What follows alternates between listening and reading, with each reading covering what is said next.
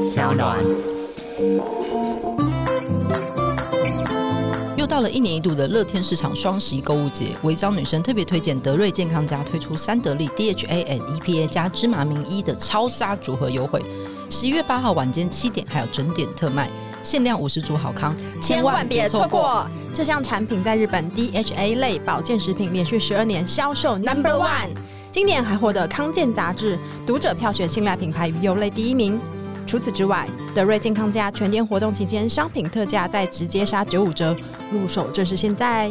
乐天市场双十一购物节期间不限银行卡别，单笔满五千享十一趴的乐天点数回馈，再抽市价八万九的海豚吸尘器。还有还有，乐天 Feature 违章女生拉拉链，给专属听友的优惠码拉拉链一百，到乐天市场的德瑞健康家购买商品满千折百都享优惠哦。立即搜寻乐天双十一购物节。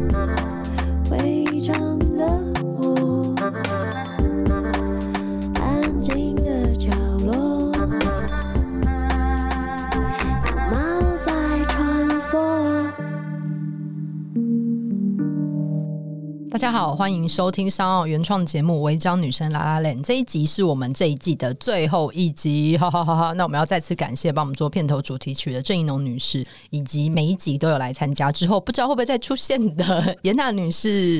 耶、yeah，我出现了，这会不会是我最后一次呢？I don't know，but 其实 我还是《违章女生拉拉链》这一季的客座主持人。I'm here，come on man。而且因为不知道会不会有第二季，我们现在还在等。所以所以如果你很喜欢我们这一季节目的话，欢迎你就是订阅，然后留言，然后也许你如果有什么意见想要跟我们分享或想要听的，也许可以留言告诉我们。我们之后如果有机会的话，也许可以做一集 Q&A 的特别集数。那我们这集其实想要聊一个，就是我觉得是我内心许久的困扰啦。然后我不知道严娜女士是不是也是这样子，就是一个写字的人的日常生活到底长什么样子？对。然后我之前有甚至买了一本书，叫做《创作者的日常生活》。那本书是一个国外的一个人的部落格出版成书，然后翻译来中文的。它里面收集了很多作家日常的一天，然后有很多非常疯狂的行程。然后关于这些行程，然后我当我想要成为一个写字人的时候，我就是翻的那本书。但是奉劝各位，嗯，汤就是 好像没有什么值得学习的地方。里面甚至有一个作家，我就帮他匿名好了，大家有兴趣可以自己去翻。他当时在写一个小说的时候，就是遇到一个困境，于是他就站在窗前，那是一个男性，他就站在窗前，然后用手就是瞧了一下自己的那个阳具的位置，然后灵感泉涌。于是他每天写作的仪式就会站在窗前瞧一下，再开始写。所以，身为一个文章女生，如果你也是一个文字工作者的话，不妨就站在窗前掰开一些什么，或者像是那个啊，那个金枝玉叶，张国荣跟袁咏仪有没有 瞧一下荧光笔？并不是这样，我只记得我当时看到那个桥段的时候，觉得哎，就他瞧了一下那个整组。那个器官的位置之类的，哦，有整组不是？应该是整组，上面跟下面一起都有稍微挪动一下，就是稍微太细了，我们不要聊那么细。对，里面有关于这些，或者是大家作息如何，或者是每天起床该如何做。就之前国外也有做一些创作者的那个一天的圆饼图嘛。对，然后因为我自己是一个作息混乱的人，所以我蛮想知道其他人是怎么做的。对啊，因为我读那本书，我反而觉得对我非常的有帮助。因为我不知道，就是可能不是朝九晚五，或者是有规定的工作时间的听众朋友们，也许你是结案者，也许你是创作者，嗯、或者是各种各样，可能是设计师啊等等的，可能都会有一个困扰，就是说，到底要怎么样成为一个呃每天都有产出的人？嗯。对，所以读那本书就发现说，哦，原来很多作家他们就是一天到晚也是过着不知道自己在干嘛的生活，但最最终呢，他们都就是有非常棒的产出。可是像是海明威这样子的人，他就是即使那种喝酒喝到凌晨两三点，他还是会早起写稿。对啊，所以我们就不是海明威嘛。而且他会早起站着写稿，没关系嘛？就不要当海明威吧，想怎样？我是那时候看到当一个平凡的人吗？海明威是最早实施站立式工作的，就站着打字。对，我们现在还在那边，因为我个人之前是买了一个可以就是升高的书桌。就是 IKEA 有个比较简单的，现在有电动版的嘛，升降书桌。可是我就是比较刻苦耐劳，我选的是那个用手把它摇起来的版本。哦，所以是每天要自己用嗯转开手，对，会把它转开或转低。然后那个构造很像是那种市场外面那种遮棚，所以我每次要写东西，想要站起来再把那个书桌转开的时候，就有一种哦，开店的，开店的，开店的，是要卖什么？就是一个开店的感觉，把自己卖掉。哦、对啊，我觉得就是需要一个开幕感吧，因为你一天起来就想说，呃，今天要干嘛？你说开幕感吗？对啊，我觉得就是可能，如果是我的话，嗯、我就会很需要创造某一种今天上工的仪式感，否则我可能真的就会从早上起来就开始打开 Netflix，然后一路废到下午，就觉得说啊，今天好像真的都没有做事，所以才展开我的一天，然后就到了两半夜两点，想说哦，终于可以写第一个字了，中间就逛一下网拍啊，中间有罪恶感或者是，但我后来我就慢慢的接受自己的工作方式，我觉得就是找到一种自己觉得可以。有产出，然后又舒服的工作韵律，因为就会真的很很羡慕那种就是非常有纪律的写作者啊，或者接案者，就是可能每天都会规定自己，我今天一定要写出多少字。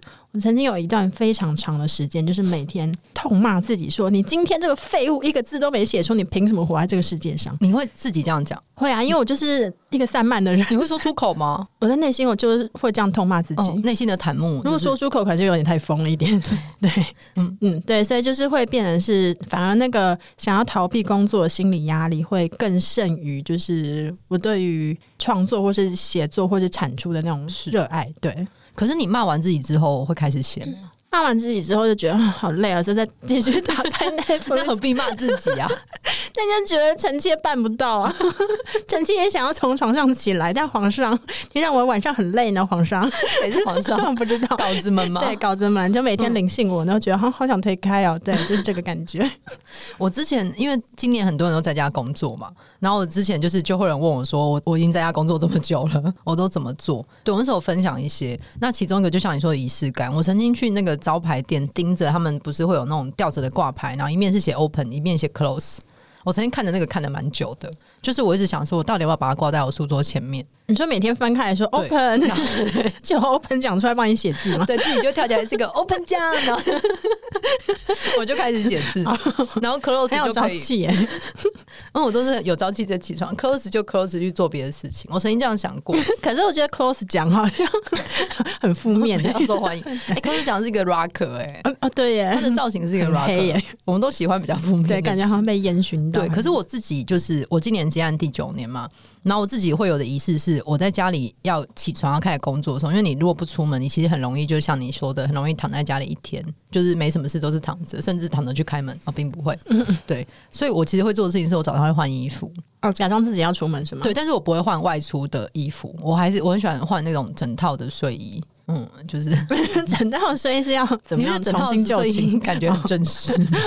我想象不出来，就是那种巴西领睡衣吗？巴西领的睡衣啊，那种格纹的。嗯嗯，对，就是你看《口白人生》就像爸爸那种，不是？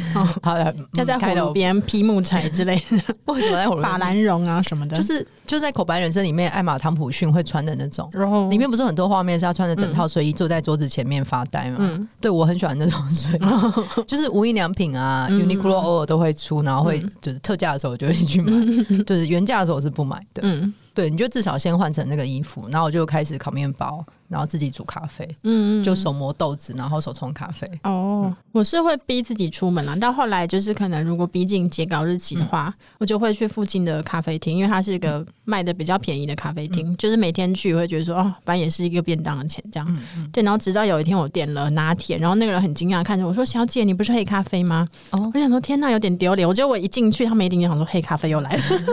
不会，他们可能也是友善的记得你啊。嗯，但因为黑咖啡是最便宜的一个、哦、一种咖啡，可是。我觉得现在因为大家很流行喝黑咖啡，哦，是了，他可能只是觉得你在减肥，喝的不是庄园豆，就是最便宜的美式。但因为那一家就是他可以坐一坐，然后站起来，因为它是一个有高脚椅的咖啡厅。嗯但不幸的，它关门了，所以我现在最近呢，就是产出量非常的低。嗯，因为就是已经失去了，就是让我可以点黑咖啡以及站着工作的咖啡机。还是你要走来我家？没关系，就让我躺着吧，我不要起来，不要吵。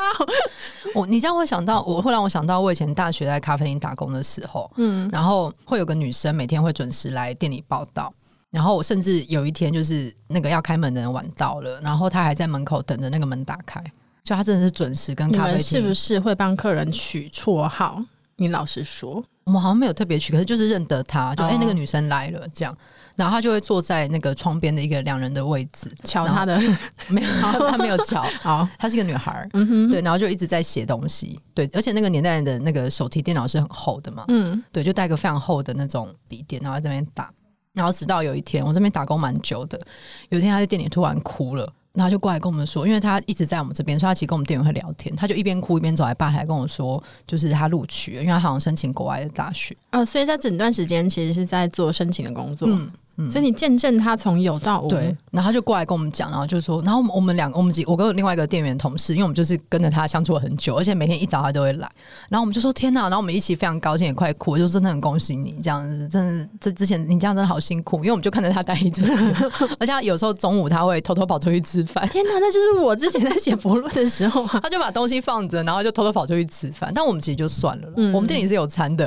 哦，没有啦，我都会点尽量点餐这样，没有他就注意，嗯，嗯，可是因为我就知道大家。都是学生很穷啊，嗯嗯，对啊，反正他就是，他就说他录取了，然后我记得我们还就是送他吃一个蛋糕，旁边还用巧克力讲话笑哦，这已经建立了某种关系，对，就是说恭喜他，但我们再也没有看过他，他应该就出国了吧？哦，对，如果你有在听的话，Hello，希望你好，我是在温州街上打工的那间 那个有窗景的店的工读生，祝福你一切都好。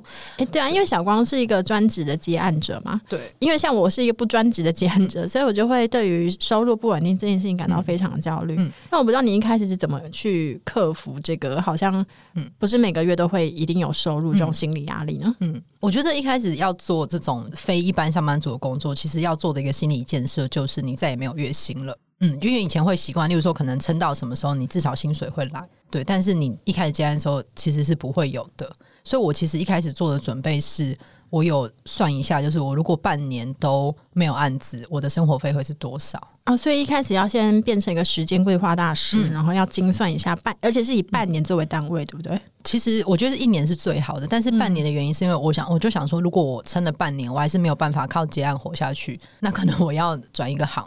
嗯，对，所以我那时候自己想的是半年，就是一直倒在家里也不会活不下去的程度。然后后来看到那个村上春树小说的里面的主人公也很喜欢用这个做规划，他们可能去什么别墅借住啊，嗯，他很喜欢就是开着一个小破车，然后有准备好就可能半年到一年的存款。嗯，对，我觉得开始这样要有这个心理准备。嗯，然后跟我觉得更之后，你如果要长期这样的话，你其实要想的就不是月收入，而是年收入。哦，对，因为他是每个月不稳定，嗯、对，而且通告艺人的方式活着，这样通告艺人可能会立刻拿到现金嘛。哦，对啦，对，文字工作者比较慢。对，文字工作者有时候你你收到一个邀约，你把稿子交了，但是稿子给你的钱可能是刊出的那个月才会给你钱嘛，或者是刊出的那个月的下个月五号。嗯，你应该有遇过。对对对。然后我以前是两个月后，三个月后。对，然后我以前接过那种文案的案子，就他给的那个东西是你结案之后，他给你的钱是 N 加三。那是什么？三个月后哦，哦哦，假设你现在九月结，他就是十二月跟你签。所以如果你原本期望说我下个月就拿到钱，嗯、那就没有进来的话，没有进来。对，如果你没有提早规划这件事情，等于是一整个月就是要喝西北风。对，所以我觉得要走转金哦，所以我才会用半年做一个规划。所以你最后要想的事情是你年年度收入要多少你才够。对，那我听过一些小说创作者是因为那个国议会计划和文化部，他补助最高上限是三十六万嘛。我在提这件事啊，这个讲，因为有个三十六万的东西，所以我有听过一些人的规划是，他就用月收入三十六万在想今年。嗯，对，我觉得这也是一个好方法。嗯嗯，就是我一开始接案的时候，也会想说我的年收入要到多少，我才有办法活下去。嗯，对，而且那个活下去是你一边要活下去，你一边也要做想做的事情。对，所以我觉得变成要用年度来做事情，然后或者是我自己觉得我的二零二零年落差就蛮大的，因为我去年底接了一个比较大的案子，所以我刚好上半年就是算是一直在闭关，其实现在也算是半闭关状态，然后所以推掉很多小型的采访或是小型的其他案子嘛，可以专心做这件事情，所以这个东西就可以摊提到我每个月的收入的感觉，所以年收入是有一定的稳定。那加上今年上半年有疫情，所以其实很多活动临时取消。然后一些座谈啊，什么国际书展那时候都取消了。那对我来说，其实影响没那么大。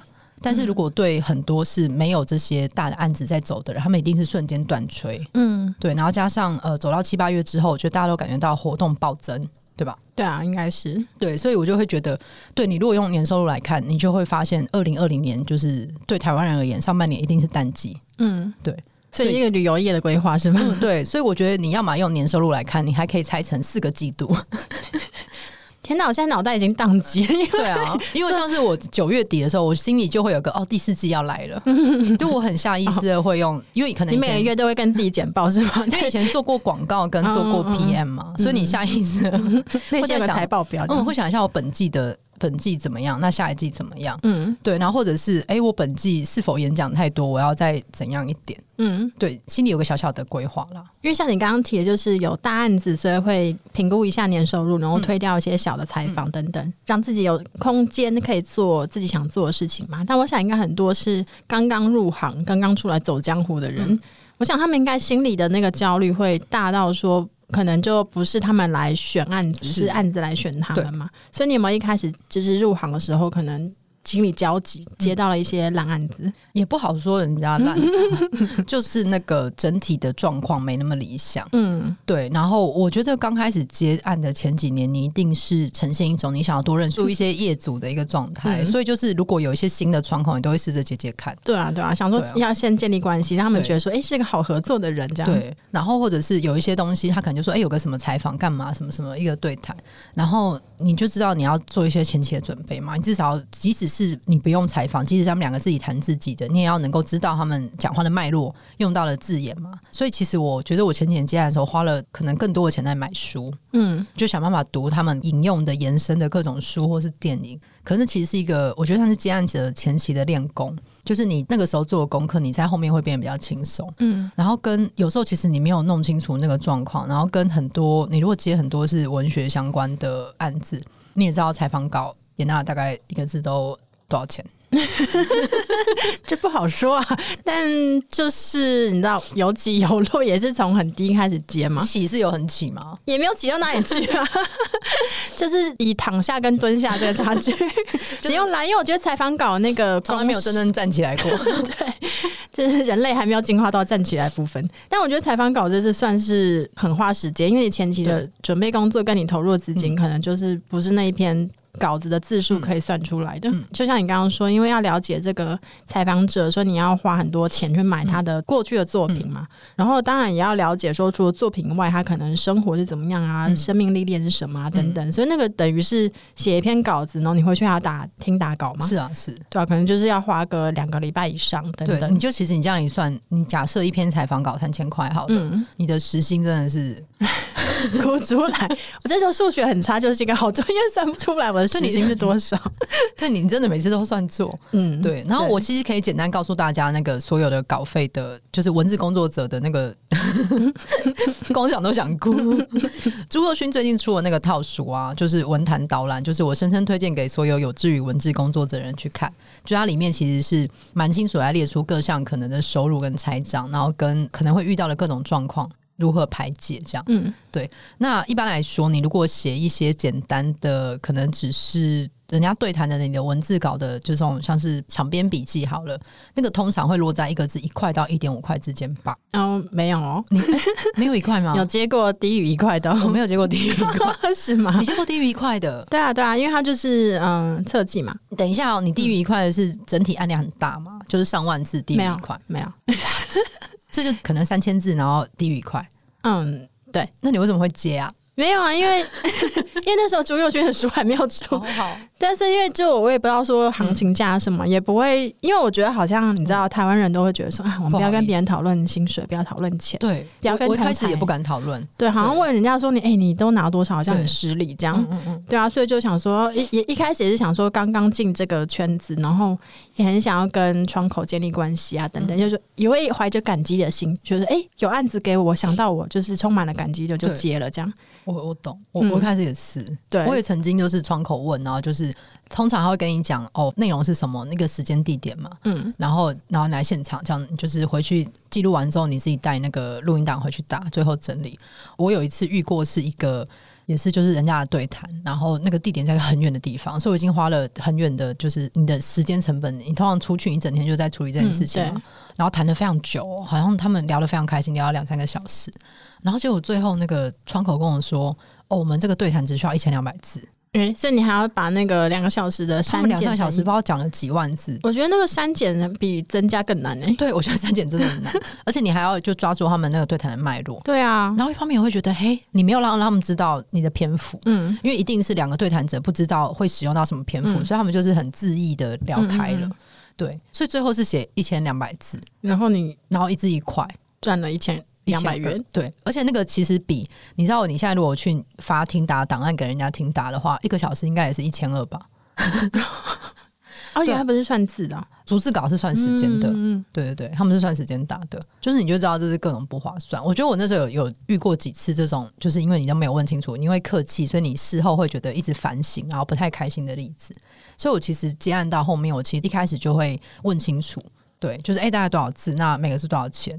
就是稿费一定要问清楚啊！大家在接工作之前，真的要问一下。台湾人真的太不习惯谈钱了。嗯，而且刚进去也不知道可以协商吧？其实有些是可以，嗯、你觉得你值多少，你再往上提，嗯、人家也许就接受了嘛。我后来觉得这应该都是可以讨论的耶。嗯嗯，对，或者是被邀找去做一些事情。那这个东西真的太困难了。我就跟他说，我有兴趣，但是你们的开价好像有点低。嗯，对。而且对方就会觉得，哎、欸，好，好像有点低，然后再给你高一点嘛。对方就有调哦，嗯、我才其实可以。我那时候发现，哎、欸，原来是可以调的。嗯嗯嗯，对。可是也是觉得说，就是你你自己知道你付出多少时间心力，然后跟对方来找你，一定是知道你这件事你可以做好。对，但我就让我想到那个壁花男孩，不是有一句话说，我们都会觉得自己值得的，对，获得的爱吗？对。对，然后就是我觉得那个接案一开始就是最困难的是，你觉得你不知道自己是值多少，嗯、对对，所以也不敢去喊价或者是商讨啊什么之类的，嗯、所以什么案子都会自己接下来。嗯，对，我觉得一开始一定会这样，我一开始也搞不太清楚。嗯，对，但是我之前有一次跟那个一个我非常喜欢的小说家前辈卢慧欣，那时候跟他讨论，然后他有写在后来给他采访里面，他有说一句话，我后来就觉得终身受用。他就说不要接烂案子，他说烂案子有个磁场。你接着烂案子，你说吸引力法则是吗？你接着烂案子，烂案子就一直来。嗯、然后，例如说，就是可能他们现在要找一个人，他们这个东西预算不够。他要找一块以下的人，哦，所以会有一个一块以下的名单，说刷的拉，这个拉开来，一个字一块以下会可以找谁？他们说，哎呀，那呀那，哎，你干嘛？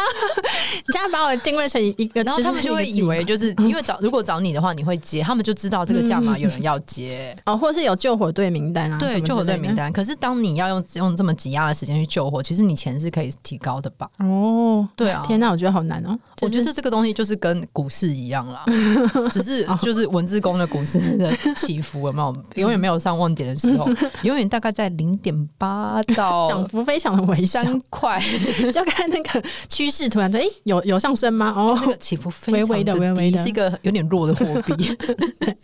但因为我觉得像那个就是朱若勋的这一套作家新手村的新书里面有提到说，就像打怪要练等嘛。嗯那你口碑累积之后，而且我觉得很重要的是要清楚自己的定位。嗯、它里面不是有举例说，如果呢要写一篇好采访稿的话，就是要找小光。谢谢，不会找他，他自己说的。对啊，所以大家就是也是要写评论的话，大家就找朱宥勋，不会找我。对啊，就是我觉得每个人都会像是那个，就是很像你在练的，你会有一个趋势，嗯、你防御力强还是攻击力强，嗯、还是什么其他的能力强。嗯我觉得大家一定会有这个自己的特质，嗯，所以我觉得各种接案者，不管你接的是文字或是设计，你一定要理解自己的特质，嗯，然后在自己的专长这件事就跟教父一样，就是你不要免费去做你擅长的事情。嗯，天哪，谢谢 光大师的开始，因为为什么你要免费做事呢？对啊，有时候就觉得啊，你知道，为了文学的那个光芒与情谊啊之类等等的，我也懂。可是你你也会知道，万事万万物都有价。嗯，你找一个人，例如说，你找 IKEA 的人帮忙你组装家具，你也一定有一定趴数的价格啊。嗯，那你为什么觉得找一个人帮你写一段简介，写个公司的话，想个名称？这件事是免费的呢，嗯，对，我们只看到劳力的价值，但我们都会忘记那个脑力的后面其实也是有很多加成的，嗯，对啊，当你你自己觉得自己没价值，接了这些就会有没价值的东西找上你哦，嗯，好可怕。哦，对啊，因为我觉得脑脑的劳动力好像很难估算，就我想应该很多设计师朋友们也会遇到这样的状况，就是其实会被糟蹋啊等等，觉得你的创意可能不值钱啊，是再放大一点啦，不能再往上拉吗？嗯，我觉得好像就是哪里。不对，哎、欸，他又说不出来啊，然后最后改成 logo 的底板。对，我觉得设计师朋友也是啊，而且我有时候凌晨没有睡不着上线，你发现聊天室里亮着的都做设计跟做文字的人，天，上班族都睡了。但也不是说上班族比较轻松，只是对。只是没有大家，我觉得上班族会有个固定的作息，对，或者是他们可能值多少是可能每间公司会有已经定下来的，对，或者是你做得好会帮你升职加薪，你有三节奖金，嗯，然后你有劳健保，嗯，可是到你自己接案的时候，你所有东西都盈亏自负啊，嗯，所以就变成是要面对自己的这个心魔会更加的庞大，就是我觉得人都很难帮自己定价。对啊，就像我以前在当上班族的时候，去跟人资要谈薪水的时候，我会觉得好难哦。哦，所以是你要去加薪，还是要怎么？没有人资他跟你确认，然后说这个东西的 range 会在哪里？那你期待的薪水是多少？嗯，是有谁可以毫不犹豫的说出他的上限？我觉得十万月薪 差不多啦。就如果他可能说哦，我们这个工作他一开始他在可能一零四开的那个薪水值可能是两万八到三万五，有谁可以毫不犹豫就说我值三万五？很怕说，你会说多少？你讲。如果他说这个 range 两万八到三万五，那是你能力可以做到的，那就开个三万。你看，不是啊，因为就是想说，你知道，我们谦虚是美德，小时候都会老师都会教，是不是？就 也不能谦虚过头，但要稍微谦虚，但又觉得说，哦，那也不要到最低价，所以就会想要取一个中间值，这样。对，所以、就是、我觉得要勇敢的替自己。替替替自己谈价格，跟结案之前要把那个说出来。对，那像比如说，有时候结案者可能来来回回那个时间，他比如说它不是用字来计算的嘛？嗯嗯。像比如说，可能需要你修改啊，或者什么什么之类，就有时候不知道说那个修改，嗯，我们也是需要花时间去修改，但那些都其实不算钱嘛。对啊，嗯，而且通常会会给改啊。嗯嗯。但是有些产业，比如说可能是剧本产业或者什么，如果修改是要会会付费的吗？还是有的会讲。有的会剧本的话，它会分段，可能是故事大纲的时候有一个钱进来，然后走到分级大纲的时候有一个钱进来，然后后期如果修改，可能会签说可以修改几次，嗯，那超过那个次数会修改，对，那可能那个合约的涨法大家不太一样，嗯，可是就连我以前在广告界的时候，广告文案也通常也是这样，通常会提案到客户满意为止啦，对，哦，但因为你们是有固定薪水的吗？对，而且固定薪水。对啊，有固定薪水，然后你那个时间都可以一直在处理这个案子，嗯、你并不会因为这个案子延档你就领不到月薪啊。嗯，对。可是你接案的话，你这个案子一拖，哎，就是领不到。对啊，对啊。对所以你到目前为止，我觉得好像呃，心里的那个生存焦虑少了一些吗？嗯、我觉得这几年有好很多哎、欸。我觉得一方面也是开始知道自己擅长的点在哪里。对，那当然我我有在练习，我今年会。会一直就在一个闭关状态，就是我接了一个觉得有点困难的案子，但是我也想挑战看看，对，因为我觉得可能就是做采访做这么久，对啊，也想做一些别的事情，嗯，对，所以其实一直试着做更多。那我觉得我的生存焦虑还是有，只是因为我可能比较幸运的被分散了，因为可能比起专职写小说、专职写作的人，或者是像严娜女士这样子往学术圈发展的人，我的这些东西是分散在很多区块的。嗯，对，例如说，我今年在做这个大型的案子，我同时想试着写短篇小说，然后我又交了一个舞台剧剧本。我的焦虑就是被平均分散，所以每一个都还没有到需要触发警报的程度。嗯，因为他们平均的焦虑，对，嗯，对，我觉得可能是一个比较幸运的地方吧。当然，如果他们一起焦虑起来的时候，会变得很可怕嘛。对啊，就是整个屋子里的所有的闹钟一起响。对，因为我觉得好像就是会，因为生存还是基本的需要先满足，然后满足了之后就有时间跟空间。可以去做想做的事情，比如说创作。对，但有时候就会焦虑，是说那个生存，因为可能太多小的东西累积起来，它需要花很多时间去把它们填满，嗯、以至于就是自己想要做的事情的那个时间就被分散。我不知道你会不会有这样的感觉？我会啊，我会，而且会一直觉得一直在做工作，嗯、但是我自己想做的呢？嗯，这件事情我该怎么办？因为我想你是不是也想说，就是不想要过这样的规律的生活，然后有些自己想做的事情想要去做。对，而且我那时候离开广告业的时候，我后来也回想，如果继续待着，我现在薪水应该也是十分不错的。对，因为那是一个我蛮擅长的一个商业的领域啊。而且你们办公室是不是可以在那个信义区看到一些什么霓虹灯啊之类的？对啊，然后我觉得我在就是又算是我是做创意的嘛，又算是有创意的人，然后写文案写的不错。出标题说是你，你刚刚说你自己是有创意的人吗？我是有创意的人，各位朋友就是一个很好的示范。我就我这几年其实在练习这件事情、欸，嗯嗯嗯，就是别人在称赞我的时候，我以前没有办法接话，嗯、我现在要练习自己说自己棒，很棒。对，就是、大家如果觉得但是不要不要留话，赶快蜂拥进来棒，我可能没有办法看留言，我自己会卡一下。就但是你你要知道你专长的事情是什么。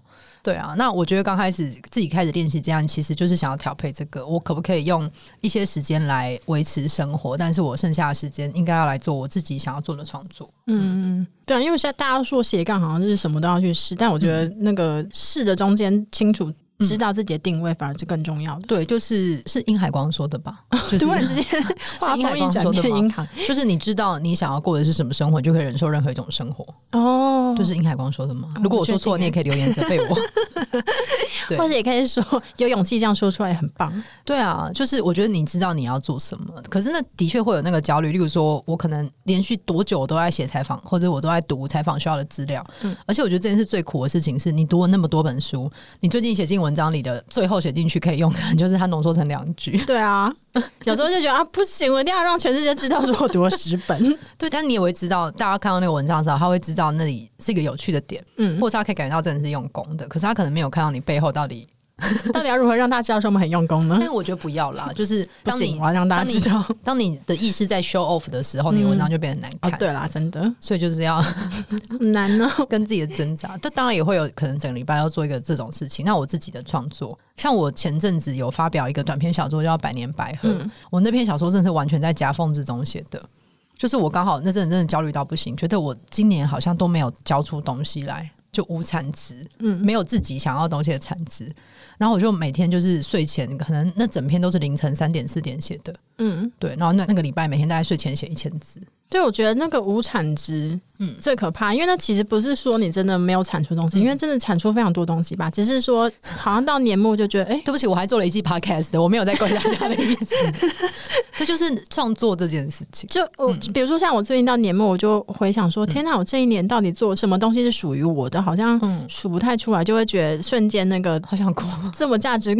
感 就非常的低，就会变成这样。但是确实就是因为创作可能不是。每一种人都适合在夹缝中创作，或是有这个能力啦。对啊，我不知道，就可能决定要做结案工作的人们，可能就也许可以先去买朱宥勋书来看一下，要怎么分配时间，然后分配钱，要怎么协商。对，但是我觉得最后还是要回到你个人的个性哎。就我以前，我觉得我们这一辈的写作者可能都很熟悉村上春树那一套，嗯，就什么四点起床去慢跑，然后回来吃什么半个可颂加黑咖啡开始写。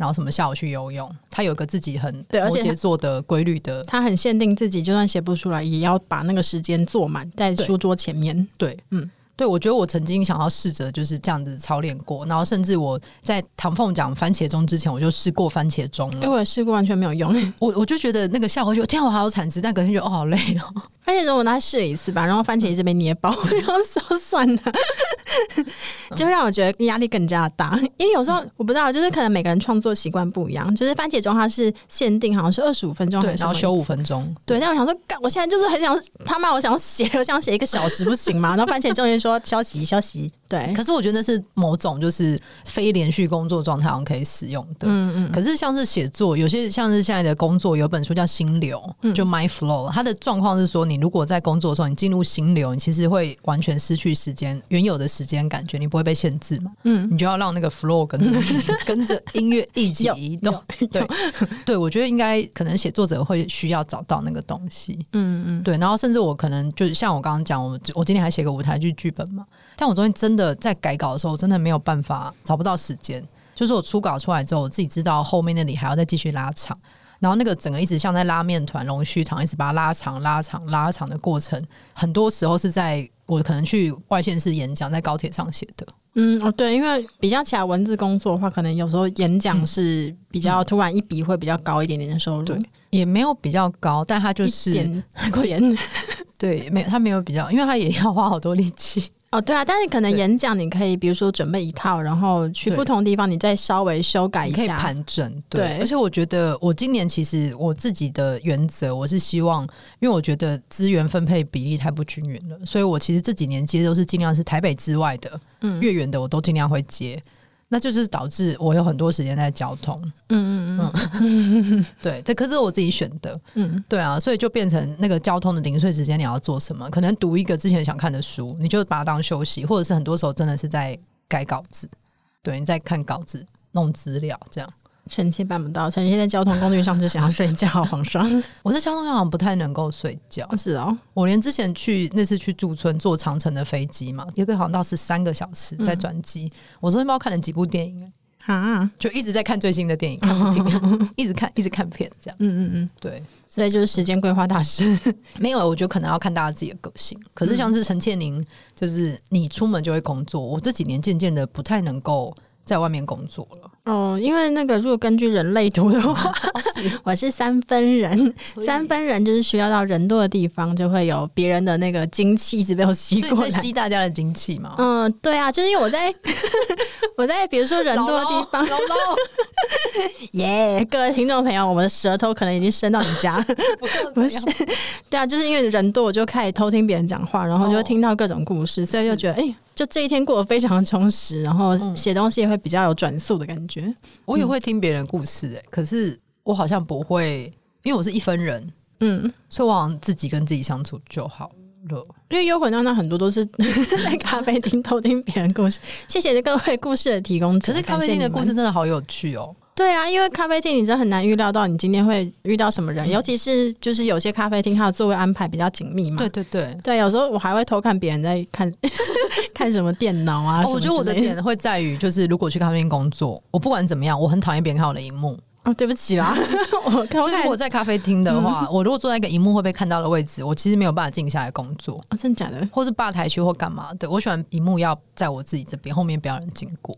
啊，像我就看不到那一幕嘞，我很不喜欢被看荧幕哎、欸。但我觉得去咖啡厅工作唯一的困扰就是说不能大便，嗯、我是没办法在公众的地方大便了。对.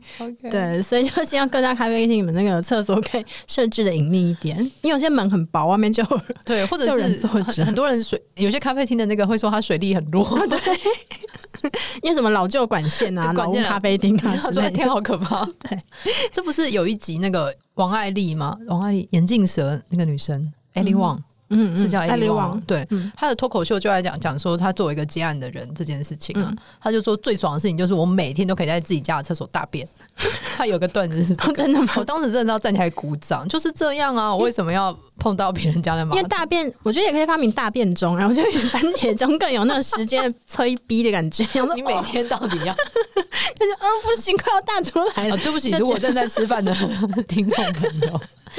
不是啊，因为你知道台湾的咖啡厅密集程度比其他国家还要高，而且会发现说，哎、欸，为什么平日下午也会聚集各种人带着电脑？我觉得这样的人应该越来越多的。对啊，因为现在大家可能对于工作想象会比较开、嗯、开放一点。嗯。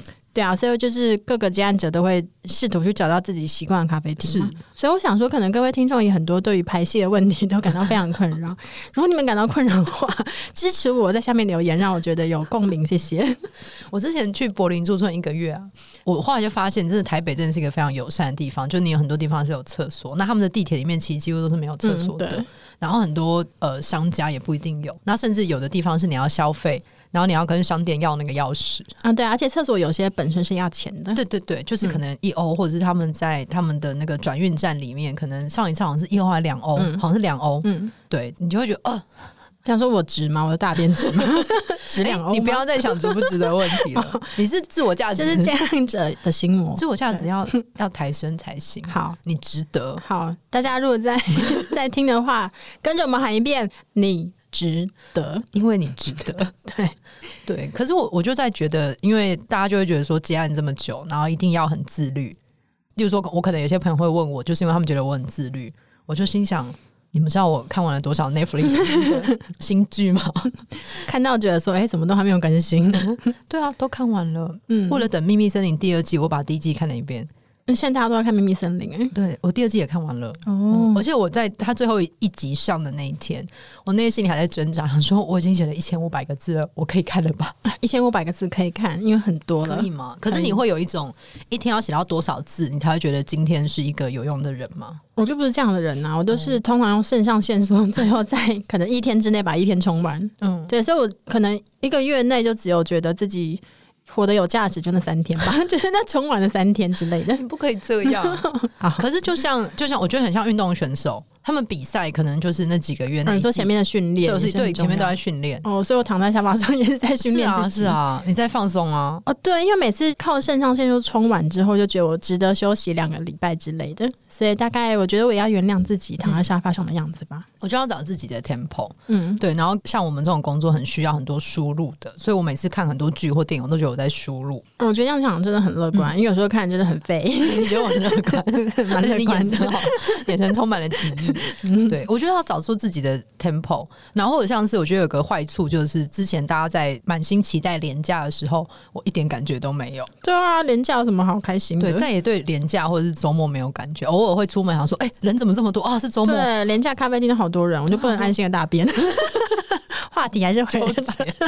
我想说，天哪，我怎么会周六出来？或者是朋友约吃饭，我说，哎、欸，我周末才不要出门。对，我就会呈现这个状态。嗯，就是有些地方你平日去都没有人，又空旷。对呀、啊，你去逛美术馆，然后逛各种地方，然后看那个平日下午的电影，超棒。嗯，对啊。然后你周末通常就是赶稿的时候，因为你再不交，周一编辑就会说，哎、欸，那个，对，已经要送场了，请问你好了吗？对。嗯，你就可以趁着周末赶稿。我觉得作息跟别人是不一样的。那我自己会觉得，我今年抓到一个工作的频率，可能是做二或做三休一。哦，嗯，因为我之前好像都没有没有瞧一个休息的时间。嗯，我往年好像常常是一整年都是一直在写稿，一直在读书，在看各种东西。然后可能等到快年底或是有个期间的时候，我出国几天。那那几天就是每次都想说不要带电脑，但我最后还是带了，会回工作的信。对，就是挤在一个。我每次都带电脑，什么信都没有回，或者带十本书，一本都没有看。我会回、欸，哦，是啊，对，就尽量啦。但是我今年也练习说，你不用觉得天天要回信，嗯，就一个礼拜抓个两三天回信就好了。然后，可是你就会意识到 上班族，因为你他可能礼拜一寄给你，你没有回，嗯，然后上班族礼拜二就会再问你，礼拜三就在问你，你礼拜四就回嘛，你就觉得对，因为他们的工作是规律在推进的。可是你就会发现，我不是责备上班族，而是我觉得大家的时间感会慢慢慢的不一样。嗯，对，就像可能作息这件事情，我们的作息一定不是一般人作息啊，因为就是你知道非典型嘛，嗯、所以就是其实我还蛮觉得很烦的，就是可能像我今年就已经觉得我要累要死掉，但是可能别人就会说，嗯，嗯，那你到底在累什么？哦，是，但我觉得也不能细数说我到底现在在做哪一些工作，那你可以说你在累什么吗？就是很累，各位朋友，你不觉得活着很累吗？因为你常常扛着二三十本学术书，然后你要读，又要借，又要还，又要写，这很累啊，这个值得讲啊。嗯，对，因为可能就是做学术，然后一方面在接案子，嗯、就是那两个相关性，其实有时候是差非常远的。嗯嗯嗯所以就就觉得好像有时候是呈现一种分裂感，就是你在做这件事情的时候，它可能没有直接的帮助到你在做的另外一件事情，嗯、所以就会觉得今年我到底在干嘛？就我到底是谁？就越来越会有这样的感觉。我知道，因为你可能就很像鸭子。你看起来又在在漂浮，但我的脚在上面疯狂滑动，脚都快断了，超酸。对啊，或者是睡到有时候睡到中午或者什么的，就是别人就说哦，好幸福哦。对，哎、欸，我也是哎、欸，或者是别人跟我敲一个早上的会，我说可以，他说啊，你不是都睡到中午？我就 心想，可是我工作到早上五点哎、欸。对呀，对啊，我觉得是作息不一样，要意识到这件事情。嗯但现在有越来越多结案工作者或是自由工作者，可能这个情况呢，大家就会彼此互相理解，然后快乐在咖啡厅里面 偷听彼此说话，或是偷看别人的荧幕呢。而且我之前那个剧本在写那个情侣分手，所以我其实有一阵就非常好奇，说一般人吵架到底说的是什么？就去咖啡厅偷听吗？我知道咖啡厅或路边遇到人在吵架，我都好想听哦。嗯，或是骑摩托车经过某个路口，然后一对异性恋情侣在树下大吵。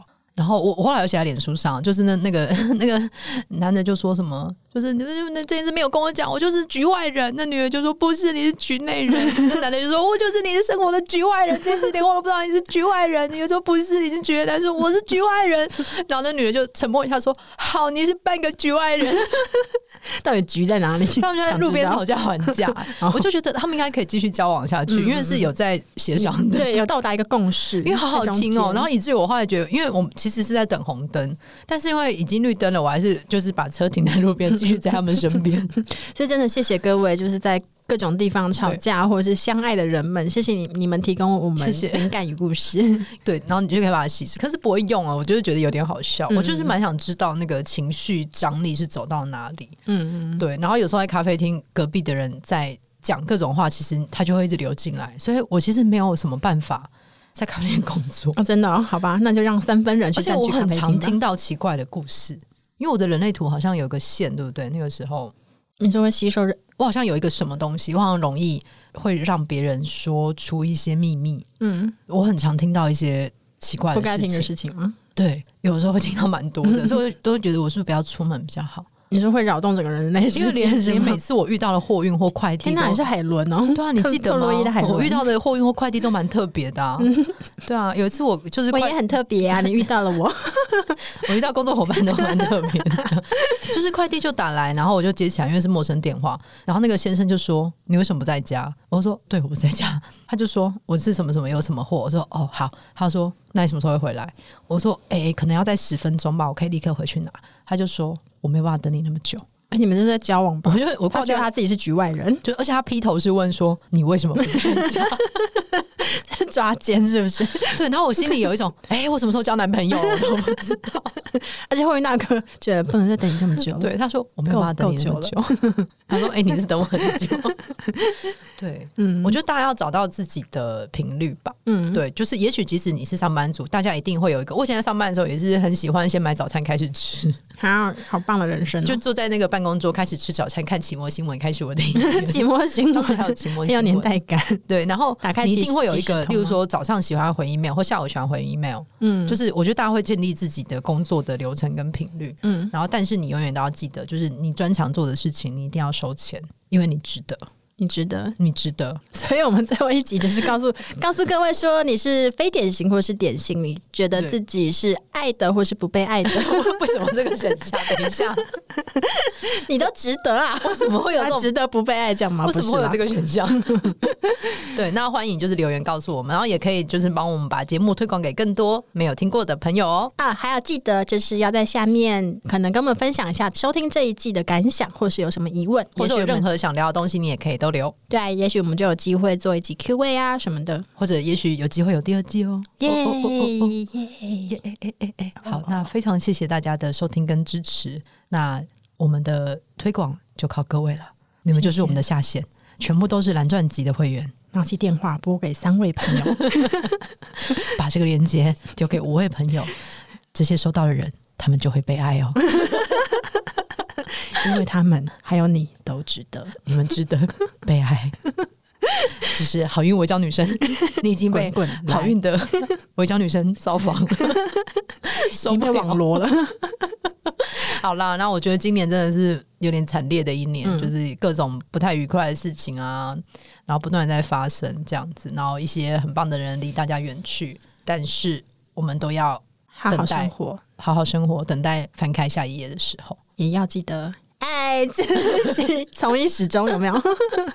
你好，有前后呼应哦。对啊，对，就听人家说我们要爱自己，爱自己听起来很像一个空话，可是你要去想以你的方式要如何去实现它。嗯，我也觉得蛮爱自己蛮烦的，爱自己先从不要接一个字一块以下的稿子开始好吗？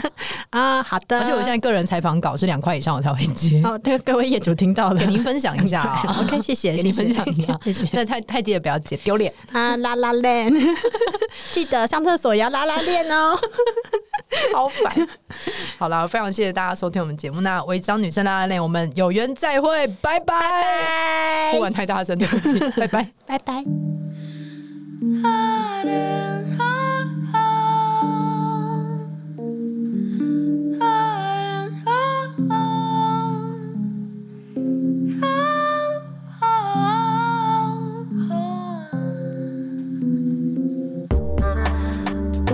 上